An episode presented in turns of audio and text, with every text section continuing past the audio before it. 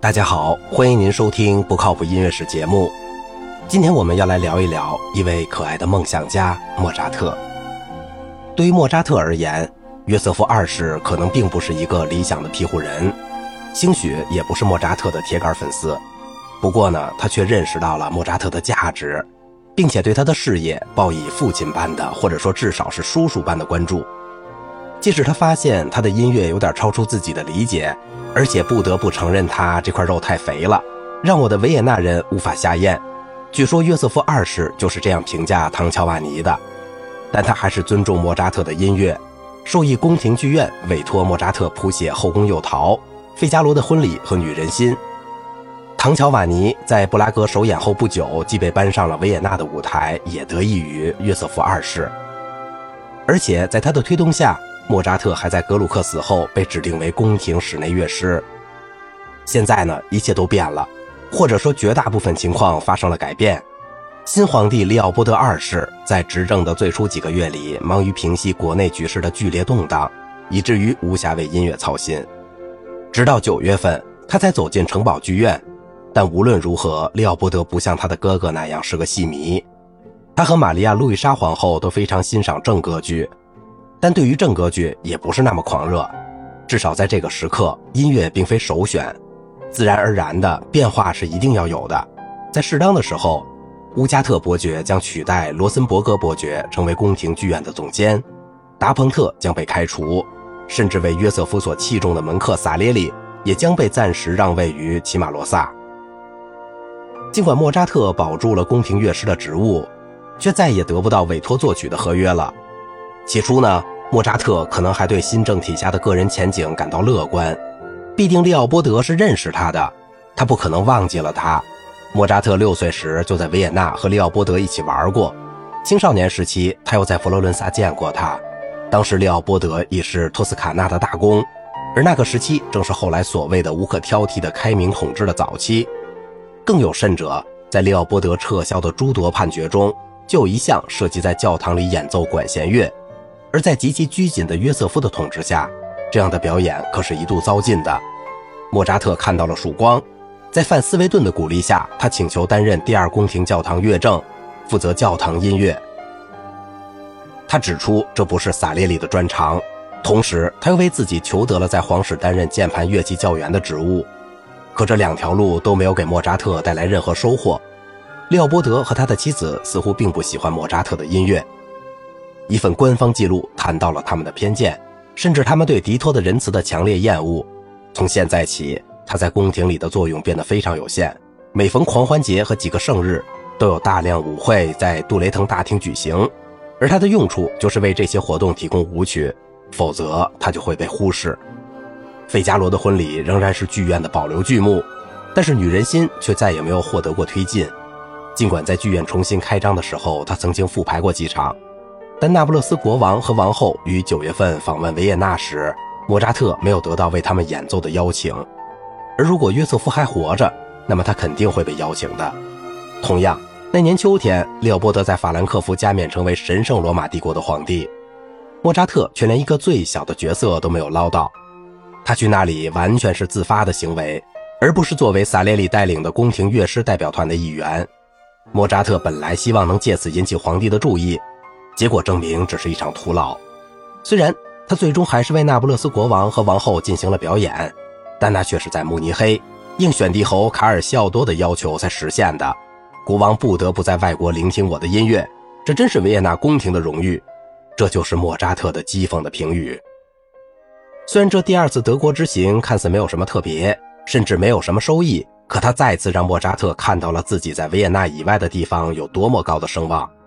不光只有老朋友来对他表示欢迎，比如康纳比西和温德林一家，所有人都对他体贴备至。他在返回维也纳前，最后写下的那封信里谈到了第二年夏天重返德国的事情。这次他要带康斯坦茨同往，让他试试他乡水土是否有利于他恢复健康。此外，我猜此时他心中可能有了某些未命名的音乐项目或者计划。他离开维也纳的念头现在还悬而未决。几乎是没有实际的职业方面的理由能让他留下。作曲范围事实上已经萎缩到了为宫廷提供小步舞曲和德意志舞曲的地步。或者不时写点给机械风琴、琉璃晚琴的曲子，以及古怪的室内乐作品。再有就是根据维也纳人的口味翻新亨德尔的音乐。除了《女人心》在1790年的夏天演出了四场之外，其中至少有一场是由莫扎特指挥的。留下记载的属于他个人的音乐活动，只有在他自己家里或朋友家里举办的四重奏和五重奏音乐会了。如果老阿贝斯塔德勒的回忆是正确的，那么在这些音乐会里。有一场演出，海顿和约翰托斯特都参加了。他们演奏了莫扎特的三首弦乐五重奏，作品第五幺五、五幺六和五九三号。莫扎特与海顿轮流演奏了两个中提琴声部。那年十二月，海顿住在维也纳，同时莫扎特在他的总目里添进了作品第五九三号。海顿的雇主尼克劳斯·埃斯特哈奇亲王在九月过世了，这给了海顿旅行的自由。十一月，伦敦的经纪人约翰·彼得·萨洛蒙来到，他意图明确，想要邀请海顿和莫扎特二位。据一份记载说，他们两人达成共识，由海顿先赴伦敦，一年后莫扎特随之前往。海顿和萨洛蒙在十二月十五日出发，临行前，他们同莫扎特一起吃了顿愉快的晚饭。如果莫扎特还活着，他是不是就去了伦敦呢？萨洛蒙并不是第一个为莫扎特提供这条出路的人。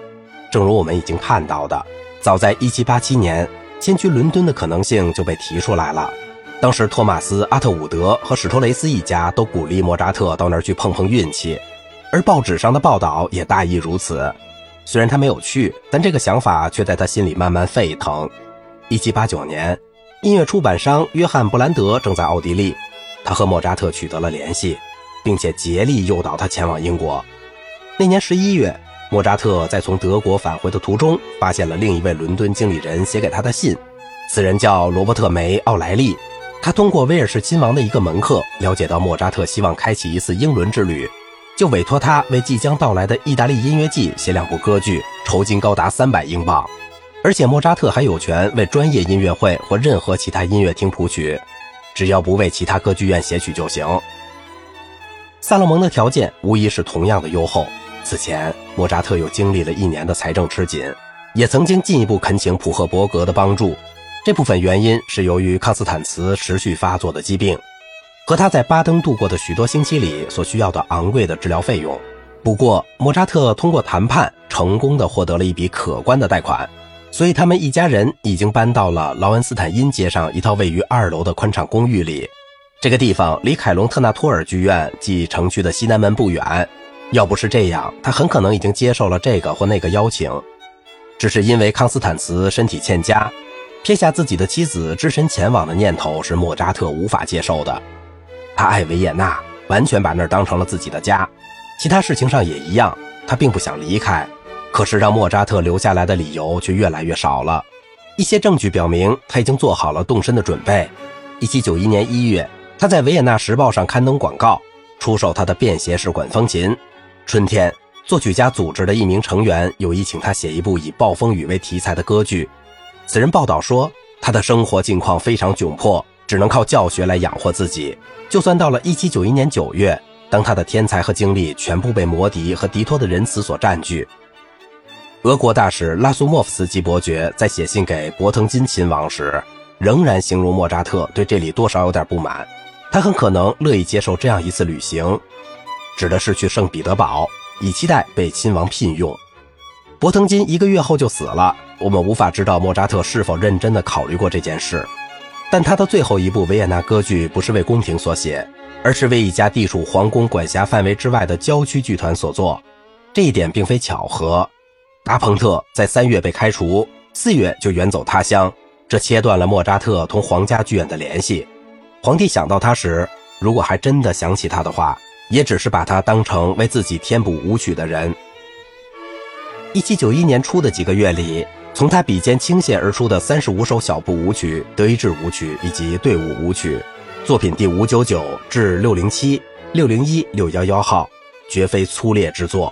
他们常常是奇异的、实验性的，其中的色彩和结构在莫扎特的其他作品里都看不到，仿佛他不是如此叫人放心的、严肃地对待这份工作。而是豁出去冒险，尝试一些相当新奇的东西，并且不顾及人们对此或作何感想。事实上，他们非常受欢迎，还大批量的刊印。但这基本上都不是他来到这个世界的目的。人们偶尔可以听到他的管弦乐作品，却明显不是在他自己安排的音乐会上。钢琴协奏曲可能是降 B 大调作品第五九五号，在三月四日由单簧管演奏家约瑟夫·比尔举办的音乐会上演出，地点是杨的餐厅。这家餐厅距离莫扎特家几码远，莫扎特担任钢琴独奏。还有作品第五九五号，可能在一月九日于奥斯佩德宫举行的音乐会上进行了演出。这次担任钢琴演奏的是芭芭拉·普罗耶。在四月十六日，音乐家协会的城堡剧院音乐会上演的交响曲，极有可能是 G 小调作品第五五零号。这场音乐会连演了两天。大约与此同时，莫扎特向维也纳城市委员会提出请求，成功的申请到了圣史蒂芬大教堂的助理指挥之职。原因是利奥波德·霍夫曼身体欠佳，这个职位是无薪的，但乐队所有者保证，一旦带薪的指挥之位空缺，莫扎特就能够接替。一条崭新的出路正在为他的创造力而铺开，但作为戏剧家的莫扎特必须走出城墙的包围。接下来有一些来自那个时代见证人的描述。第一篇来自他的理发师。一天早上，当我给莫扎特做头发的时候，我刚刚给他编完辫子，莫扎特突然跳了起来。尽管事实上我还抓着他的辫子，他却走进了另一间房间，连我一起也被拖了进去。然后他开始弹奏钢琴。我对他的演奏充满了敬意，对这种乐器的可爱音调也充满了敬意。这是我第一次听到这样的声音。我松开了辫子，直到莫扎特再次站起身，我再继续把它编下去。一天，我从凯隆特纳大街拐到西姆梅普福街，为了去见莫扎特。这时，他却骑着马过来了。他停了下来，然后驱马小走几步，拿出一块小木板，竟写起了音乐。我再次和他说话。询问我现在能不能去他那里，他说可以。第二篇描述来自路德维克·冯·班泰姆，他参加了1790年10月15日莫扎特的法兰克福音乐会。在他的日记里，他这样形容道：“一个外表十分令人愉悦的小个子男人，身穿海军蓝缎子上衣，衣服上满是刺绣。他演奏了一首由他自己作曲的协奏曲，作品第459号。”乐曲非同一般的柔和迷人，他弹奏的钢琴由奥格斯堡的斯泰因制造，属于德弗朗茨男爵夫人。这台钢琴显然是此类乐器中最好的，价值九十至一百达克特。他还弹了一首令人陶醉的幻想曲，就算不弹音乐，他的表现也相当耀眼，展示了他天才的全部力量。大约在一周后，莫扎特来到曼海姆，费加罗的婚礼准备在这里上演。歌剧节目单上一条手写说明显示，莫扎特指挥了首场演出。莫扎特在二十三日写给康斯坦茨的信中说：“我还待在这里的原因是，全体演职人员请求我留下来帮助他们排练。而我之所以不能把信写成长篇大论，虽然我很想这么做，也是因为费加罗的婚礼。现在可是彩排的时间，事实上，至少第一场已经快结束了。根据演员威廉·巴克豪斯的日记判断。”当他抵达排练现场的时候，莫扎特似乎并没有受到友好的对待。二十三日，教堂乐正莫扎特来到这里，对费加罗的婚礼的排练给予了许多指导。此情此景令人尴尬，因为我把他当成按日付费的裁缝了。在排练期间，我一直坐在门口。他走上前问他是不是可以进去听听排练。我叫他走开。不过莫扎特说：“你当然会允许教堂乐正莫扎特进去听听的吧？是吧？”在海顿的传记作家戴斯的书里，有一段基于两位作曲家之间的对话的描述，从中我抽取了1790年12月他们最后一次见面的情形。莫扎特痛苦地通知57岁的海顿，让他自己陷入了绝境。莫扎特总是称呼海顿老爹，他对老爹说：“你没有为这个伟大的世界做好准备，你几乎还不怎么会讲外语呢。”啊，海顿回答：“我的语言可是全世界人都能听懂的。”这天，莫扎特寸步不离他的朋友，他和海顿一起进餐，分别在即。他说：“这有可能是我们此生的诀别了。”他们两人的眼里都涌出了热泪。海顿被深深地打动，他觉得莫扎特的这句话会印在自己的身上。可是海顿从没有想过，命运会在下一年结束莫扎特的生命。在这些画面中的最后一幅来自莫扎特本人，那是一七九一年六月初。当时康斯坦茨再次去了巴登，而莫扎特留在维也纳，忙于谱写《魔笛》。他和他的朋友乳酪商人兼元号手约瑟夫·吕特盖伯住在一起。莫扎特在他们家的庭院中写信给康斯坦茨。这会儿我刚刚收到你可爱的来信，看到你身体健康、心情舒畅，我感到很高兴。今天吕特盖伯夫人为我打了领带。我的天，你真应该看看！我不停地告诉他，康斯坦茨是这么打的，但他却一点都不管。我很高兴你胃口不错，但一个暴饮暴食的人也必须，我是说多多走动。但我又不希望你在没有我陪伴的情况下走得太远，因为此时康斯坦茨已怀有七个月的身孕。我恳求你接受我的建议，这是发自肺腑的。再见，我的爱，我唯一的爱。我把我那两千九百九十九点五个飞吻散向空中，他们正等着被人抢到手呢。伸手去抓住他们吧。听着，我想在你耳边悄声说：现在你是我的。现在我们一起把嘴巴一开一合，再来一次，再来一次，再来一次。最后我们要说：这全怪肥袜子。你能想象你的那种样子，那真是太妙了。再见，一千次温柔的吻你，你永远的莫扎特。有这么一种死硬的观点，认为莫扎特谱写《魔笛》就是因为他穷，因为他被宫廷忽视，所以他被迫采取了权宜之计，在一家位于郊外劳动阶级聚集区的剧院上演这部作品。不管任何机会，只要能展示他的天才就行。这种自以为是的观点，摆出一副居高临下的架势，总是叫人很生气。这种音乐观点与反对莫扎特的评论者的说法是一致的。很不幸。莫扎特总是喜欢低级剧团，因为有这样的嗜好，莫扎特才和演员兼经理兼剧作家埃曼努埃尔·施康内德的剧团建立起了联系，并为该剧团创作了《魔笛》。这种关系至少可以追溯到两年前的1789年，当时莫扎特为他的姨姐约瑟法·霍弗写了一首咏叹调，以供他在计划推出的帕西埃洛的塞维利亚的理发师里演唱。这是一部德语版的歌剧。而约瑟法正是该剧团的成员，莫扎特自然应该这么做。施康内德是莫扎特一家的老朋友了，1780年至1781年间，也有可能更早一些。他的剧团就在萨尔斯堡驻扎了五个月。该团有大量的保留节目，比如歌唱剧、芭蕾、戏剧，包括《哈姆雷特》以及《博马舍》、高奇、伏尔泰和莱辛的作品。在那段时间里，他是舞蹈教师之家的常客。是包括莫扎特一家在内的快活团体中的一员。这个团体里的人定期聚会，大家一起玩一种叫做博尔茨射靶的游戏。这是一种户外射靶活动。1780年12月，利奥波德·莫扎特写信告诉儿子，那时莫扎特因为伊多梅纽斯正在慕尼黑，施康内德买了一把非常棒的玩具手枪，我们打算在明天的射击活动中为它命名。施康内德让莫扎特一家免费观看他的演出。当莫扎特于十一月离开前往慕尼黑后，纳奈尔受命在他弟弟不在的时候写信告诉他有关大家看到的表演情况，而他则在全神贯注于他那部歌剧的间歇。回信清楚地表示他对此事多么的感兴趣。在这些往来的信件中，还多次提及一首咏叹调，那是沃尔夫冈答应为施康内德的一个演出节目所做的。该节目以高奇的戏剧为基础，只是因为忙于创作《伊多梅纽斯》，他的创作速度迟缓，这点也是可以理解的。好在最终他还是完成了。在经历了许多次的旅行之后，1783年晚些时候，施康内德从约瑟夫二世那儿得到了凯隆特纳托尔剧院的租约，而复排的《后宫诱逃》正是他首批推出的节目之一。然后他又前往更多的地方漫游。期间，他在萨尔斯堡度过了又一个音乐季，还在雷根斯堡担任了一段时间的剧院经理。1789年夏天，他回到维也纳，接管威登剧院。莫扎特从一开始起就顺理成章地成为他团队的一员。为约瑟法·霍弗所作的咏叹调，在9月17日这天被写入了他的作品总目。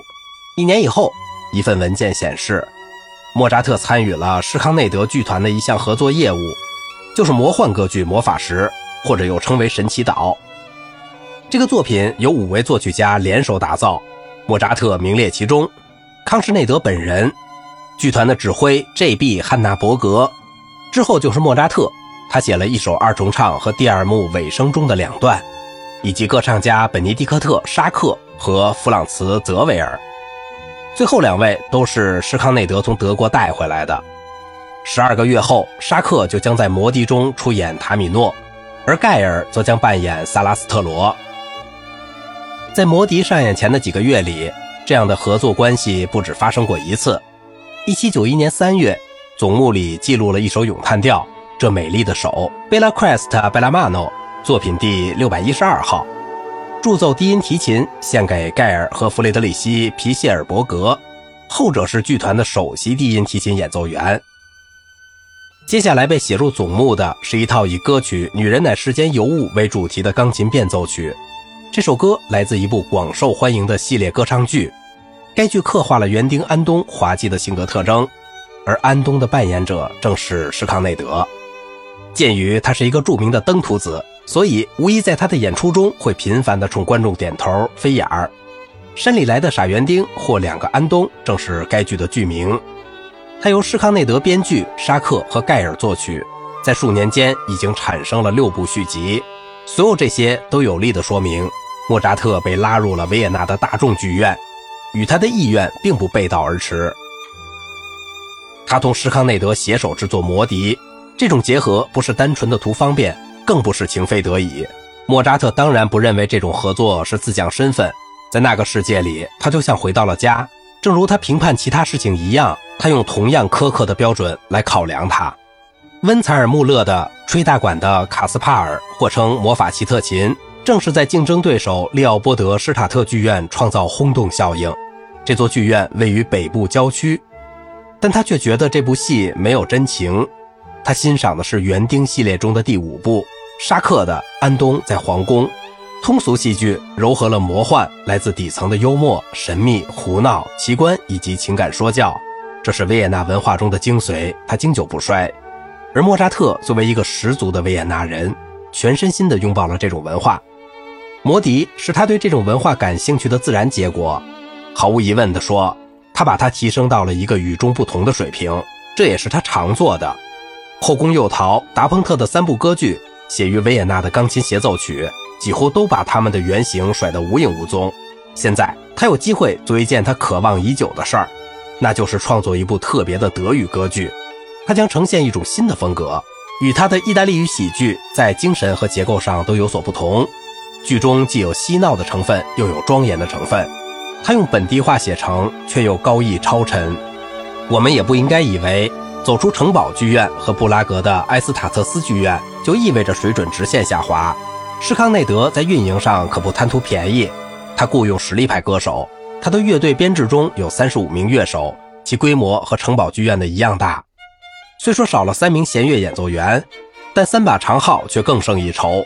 虽然莫扎特不是在为一支二流乐队谱曲，作品第六幺二号中的低音提琴助奏。其先决条件就是要有一名造诣精深的音乐家来演奏。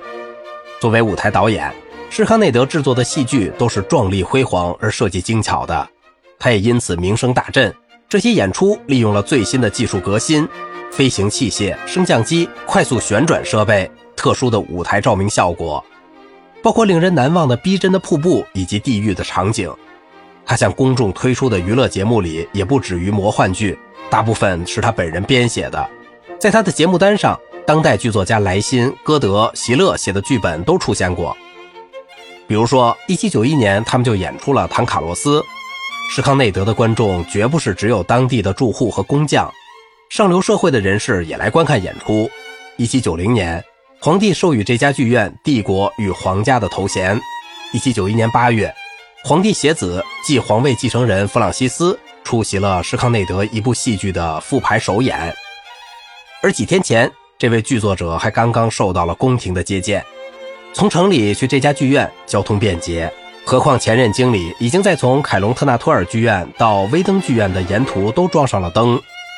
一七九一年的晚些时候，人们又开了一个新入口，这样马车就能直接驶到剧院的门前了。威登剧院或者叫弗雷豪斯剧院，是一座体型庞大、结构复杂的建筑群中的一部分，它刚好建在南城墙外。属于斯塔汉姆伯格伯爵，这个地方有免税屋之称，因为作为皇恩浩荡的标志，十七世纪中期，当这家人获得此地的所有权时，便享受着免税的待遇。它就像一座小城市，有自己的教堂、客栈、自己的商铺、工厂，还有当地的药房，六座大型庭院，一个花园，一些葡萄园和三百多套公寓，其中大多数都住着剧团的成员，他们当中就有约瑟法·霍夫。这座砖石结构的剧院内部为木结构，于1787年开张，可以容纳观众近千人。这就是魔笛诞生的地方，而它诞生的时间则是1791年9月30号。直至12月初，这部作品都被证明是如此的受欢迎。九个星期内，他一共演了35场。好了，今天的节目就告一段落了。喜欢我节目的朋友，请您点赞、收藏并转发我的专辑。我是赵景荣，感谢您的耐心陪伴。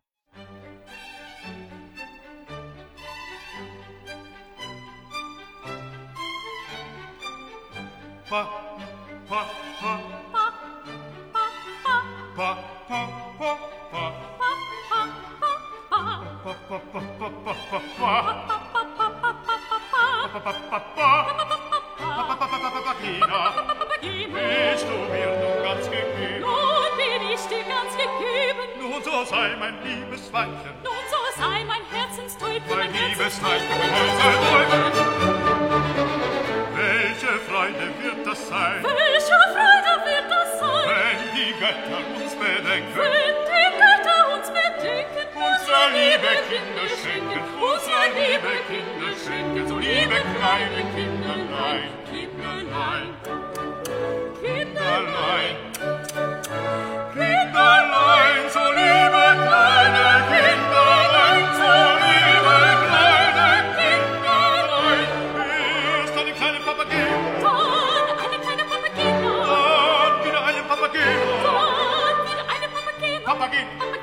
Papageno, papageno, papageno, papageno.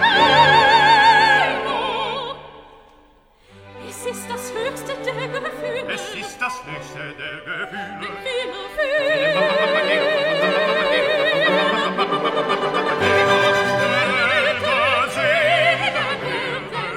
Es ist das höchste der Gefühle.